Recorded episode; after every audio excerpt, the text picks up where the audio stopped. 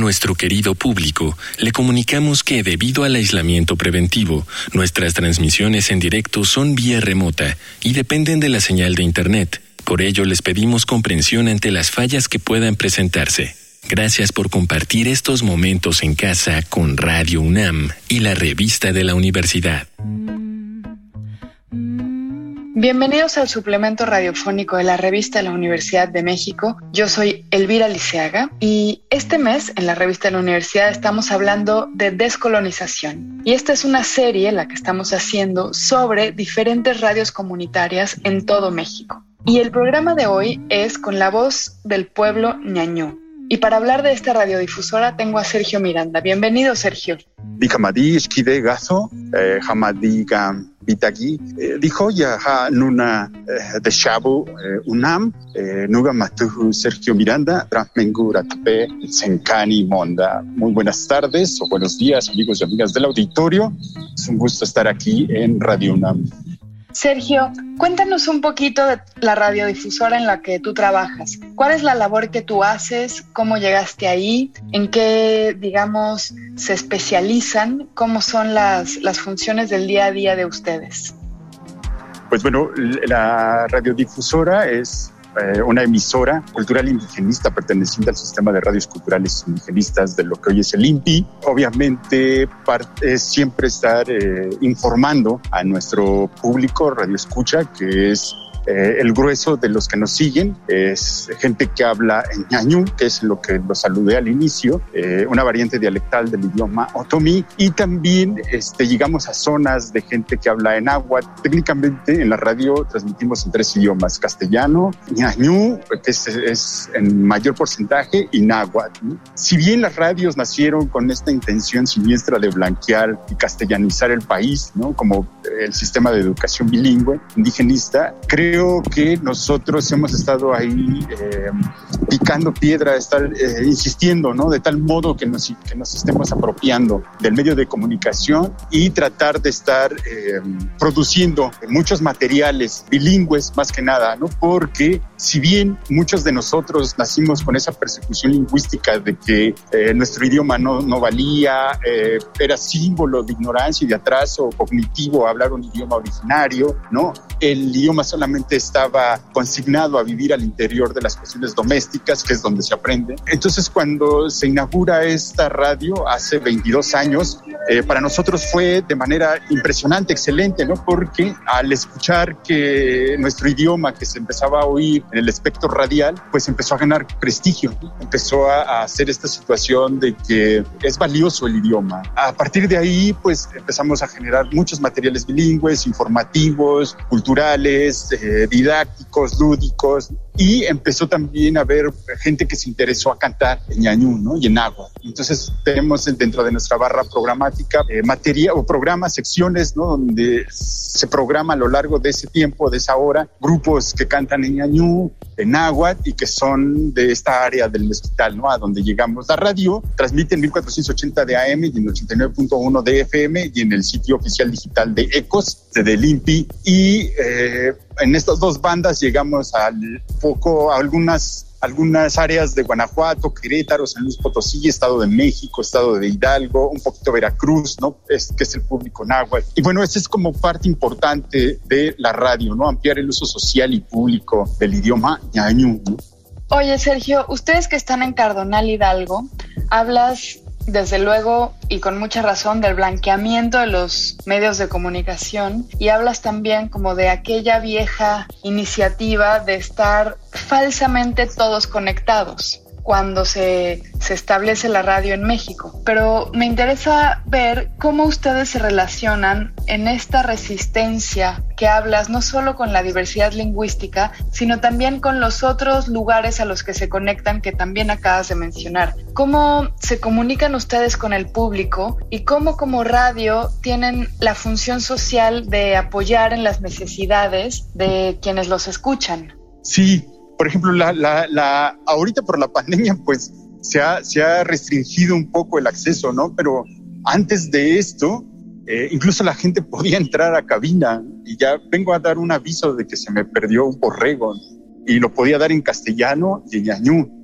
Eh, la gente cerca de ahí pasa, deja su, su, aviso de fiesta patronal, ¿no? Que eso es bien importante porque a través de la radio ahora nosotros hemos, se ha, se ha generado esta relación interregional, ¿no? De conocer el ritual de la, de la comunidad otomí, que no sabíamos que estaba en el municipio de Mestitlán, por ejemplo, y qué hacen ahí y la paridad que tenemos con los, del, con los de esta otra parte, de, del otro lado, ¿no? En, en, en el mezquital, sí se ha generado una red interregional, incluso, por ejemplo, con los migrantes que nos escuchan a través de, la, del Internet, ¿no? El grueso de ellos están en Estados Unidos, pero al escuchar que se da el aviso en su idioma materno, en su L1, al escuchar que llegó el vecino a promocionar la fiesta patronal, ¿no? Eh, al, escuchar que hay canciones eh, eh, en, en, su L1, que hacemos locución en Ñañú y todo eso, eso le ayuda en gran medida al migrante que a veces está condenado a no regresar a su tierra, le sirve de anclaje ¿no? a su lugar de origen y sigue, gracias a eso, sigue anclado a su idioma, a su cosmovisión, a, a, a, incluso siguen mandando cooperación, ¿no? porque se enteran que viene la fiesta patronal de su pueblo y mandan todavía cooperación para, para esto, ¿no? para la realización de esto. Pues ahora ocupamos todas las redes, ¿no? A veces estamos transmitiendo en Facebook, a veces están, eh, usamos el WhatsApp, Instagram, Facebook, eh, eh, te, obviamente la telefonía, eh, todo eso. Hay, hay un franco y este, abierto canal de comunicación constante con el público porque casi un gran porcentaje de los materiales que se producen para transmitirse ahí es gracias a la comunidad, ¿no? Vamos y eh, hoy estamos aquí en la comunidad de Tecozautla entrevistando a Doña Lupe, que ella eh, se dedica desde hace muchos años a hacer sombreros de palma, ¿no? Que se llaman Ñañú Chamatiz, por ejemplo, ¿no? y ella nos va narrando eh, cómo heredó el, el oficio, ¿no? Cómo, en dónde los vende, como todo este contexto del oficio, ¿no? Y la herencia de este. Y así, entonces eh, vamos y entrevistamos a la partera, al médico tradicional, al músico, al, al, al, al artista, ¿no? Este, que hace pintura, que hace alfarería, al, al, al, mayordomo, ¿no? Que nos va a platicar sobre los tiempos de, de, de la fiesta. Y claro. eh, como, como, le comentaba, el grueso de esto tratamos de hacerlo siempre, siempre, este, uh, bilingüe, ¿no? Y ha ganado eso mucho prestigio en la segunda generación de radioescuchas, ¿no? Que ya es gente más joven, que derivada de esta persecución lingüística ya no, ya no quiso hablarlo, ¿no? Pero al escuchar en la radio, ahora se han integrado para intentar recuperar su idioma, como es mi caso, ¿no? Que a mí ya casi no me lo enseñaron, y este, pero siempre lo escuchaba. Entonces, eh, cuando empecé a estudiar más sobre mi pueblo y sobre esto, eh, eh, empezó a crecer mi orgullo étnico, que también eso es importante que se hace en la radio, ¿no? Apoyar a, a, engrosar el sentimiento del orgullo étnico y eso me pone, nos ha puesto en ventajas para la recuperación lingüística, que eso es muy importante. Eso que dices me interesa mucho porque es un contraste muy radical con las estaciones de radio en las ciudades que no crean necesariamente comunidad, sino que solo comunican en una dirección sin recibir respuesta o sin interactuar con el lugar en donde se encuentran las emisoras. Y también porque al crear comunidad apelan a las nuevas generaciones que normalmente en estos tiempos son grupos de jóvenes que empiezan a irse de la comunidad y que también emigran, aunque no cambien de país, se mueven. Entonces, cuéntame un poquito de cómo, cómo llaman a las nuevas generaciones, cómo los cautivan, cómo les hablan a ellos para que quieran volver a hablar la lengua, volver a hablar a celebrar las tradiciones, volver a escuchar a todos estos personajes importantes que dices, ¿no? La partera que tiene unos conocimientos milenarios del cuerpo de la mujer o los curanderos que saben mucho de sanación y de todas las hierbas que salen de los recursos naturales de las comunidades, por ejemplo. Sí, bueno, por ejemplo, en este tenor de, estos temas que acaba de mencionar, hemos generado también materiales que van enfocados hacia la historiografía, este, antropología, lingüística del pueblo otomí, ¿no? Este, con estudiosos que están haciendo eso. Por ejemplo, había un programa que duró seis años al aire que se llama Boquia, ¿no? Donde principalmente se entrevistaba a académicos.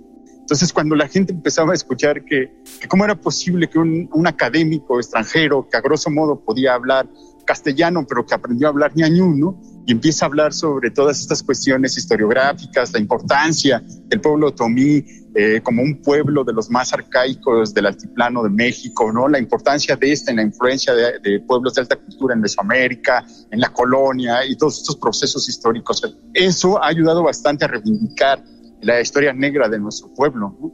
Y con eso hemos, creo que, a, avanzado poquito. Tampoco crea que es así que, uff, ¿no? O sea, sí, ha, derivado de la erosión demográfica, de la migración y todo eso, eso ha afectado bastante en, en, este sentido. Por ejemplo, los hijos de la gente que se va a Estados Unidos, pues ellos sí están totalmente eh, ajenos, ¿no? Por más de que se les, se les, se les acerque esta información, están totalmente ajenos a, a, a hacer comunidad. Y entiendo porque, pues, ya están en otro contexto, están en, en, otras situaciones, aunque ha habido casos extraordinarios como una agrupación que se llama Wind Rappers o los mismísimos Memdas, ¿no? pero particularmente los Wind Rappers que son chicanos, que sus papás ya no tenían oportunidad de cuidarlos en Estados Unidos, los mandan con los abuelos, los abuelos solamente les hablan ñañú, entonces estos traen la, la, la cuestión del hip hop, que eso también se me hace muy loable, ¿no? lo del hip hop, porque pues es un, un camino musical importantísimo como reivindicación étnica lingüística que inicialmente usaron los chicanos. Creo que los pueblos originarios es, es, plausible y tienen toda la autoridad para usar el hip hop para eso, ¿no? Entonces, estos rapean, ¿no? En tres idiomas y es impresionante cómo pueden rapear en ñañú, en inglés, en, en castellano, poco en castellano, ¿no?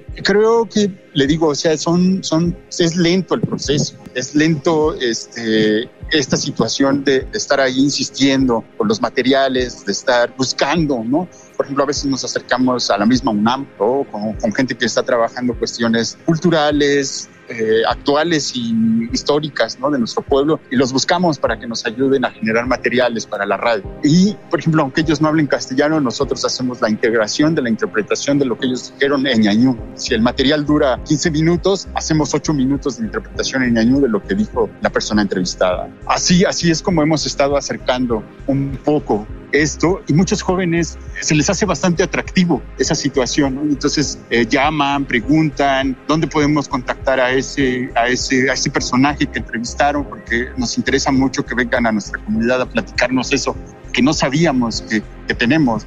Es obvio pensar que pasa eso porque nosotros estamos ensimismados en el medio, ensimismados, perdón, en el medio. Y pues cuando ya vemos las cosas de fuera, pues ya, ya las vemos desde, desde otra óptica hablaba de las radios comerciales, ¿no? Pues esa es su función, ¿no? Las radios comerciales. Además, la ley de telecomunicaciones del sexenio pasado dicen que más del 80% del producto que se transmita a través del espectro radial debe de ser en el idioma oficial de este país, ¿no?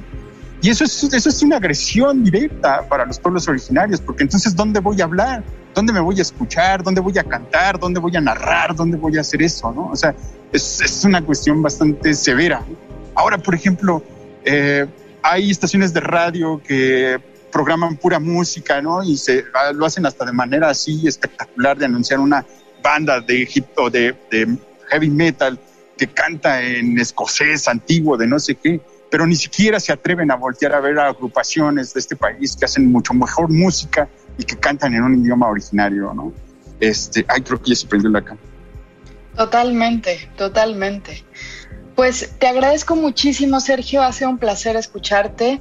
Le recomendamos a todos los que nos escuchan que sintonicen por internet si es que no están cerca de Hidalgo y de las localidades donde se escucha la voz del pueblo ñañú, que sintonicen por internet. Y pues te agradezco mucho esta conversación. Al contrario, espero que haya servido el mensaje, bueno, la charla. Sin duda, muchísimo, gracias.